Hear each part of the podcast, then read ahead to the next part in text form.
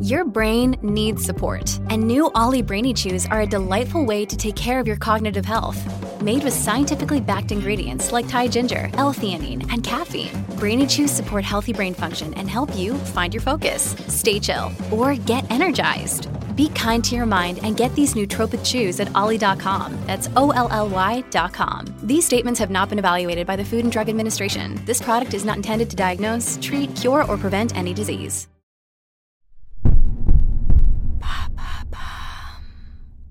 Comment expliquer la sensation de déjà-vu? Merci d'avoir posé la question. C'est une expérience étrange qui ne dure que quelques millisecondes mais qui peut être déstabilisante. L'impression fugace d'avoir déjà vécu la scène que l'on est en train de vivre, autrement dit la sensation de déjà-vu. Un phénomène qui toucherait 70% de la population adulte mondiale, selon un article de la revue Psychology Today.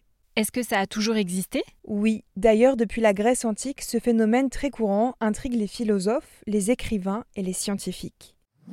Pour Platon, le déjà-vu était la preuve de l'existence de vies antérieures, alors que pour saint Augustin, il s'agissait de l'œuvre d'esprit démoniaque. Si la science propose des explications moins fantaisistes, elle peine encore à bien comprendre le phénomène. Que disent les études? Les très nombreuses études menées sur le sujet s'accordent à dire que la sensation de déjà-vu serait liée à un dysfonctionnement de la mémoire. En 2003, le psychiatre américain Alan Brown a passé en revue des dizaines d'enquêtes élaborées au fil des années pour faire le point sur le sujet. Il note que le déjà-vu semble être associé au stress et à la fatigue, et que les éléments déclencheurs les plus communs sont une scène, un lieu ou encore une conversation. Il a également rapporté de nombreuses mentions à certains types d'activités convulsives dans le cerveau.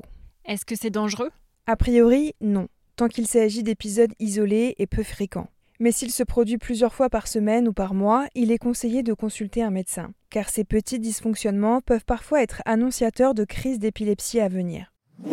L'épilepsie temporale est la cause pathologique la plus connue de cette sensation de déjà-vu. Chez les patients épileptiques, les chercheurs ont identifié que le cortex rhinal, une zone du cerveau chargée de stocker et consolider nos souvenirs, jouait un rôle prépondérant. En le stimulant, ils sont parvenus à reproduire la sensation de déjà-vu sans comprendre encore entièrement comment. Mais pour la plupart d'entre nous, la sensation de déjà-vu n'a rien de pathologique. La dernière étude en date, menée par l'Université d'État du Colorado aux États-Unis, s'est penchée sur une hypothèse de la familiarité de Gestalt. L'hypothèse testée ici soutient que le déjà-vu peut se produire entre une scène actuelle et une scène passée dont l'individu ne se souvient pourtant pas. Anne Cleary, professeure de psychologie cognitive et l'une des spécialistes les plus reconnues sur le phénomène, explique. Imaginez que vous passez devant le bureau des infirmiers d'un hôpital pour rendre visite à un ami malade. Vous n'êtes jamais venu, mais vous êtes frappé par une sensation de déjà-vu. La cause sous-jacente de cette expérience pourrait être que la disposition des meubles et des objets est très similaire à une scène différente que vous avez connue dans le passé.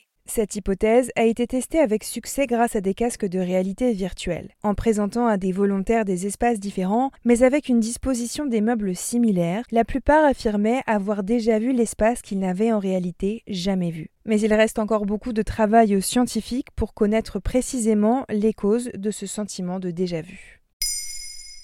Maintenant, vous savez, un épisode écrit et réalisé par Olivia Villamy. Ce podcast est disponible sur toutes les plateformes audio. Et si cet épisode vous a plu, n'hésitez pas à laisser des commentaires ou des étoiles sur vos applis de podcast préférés.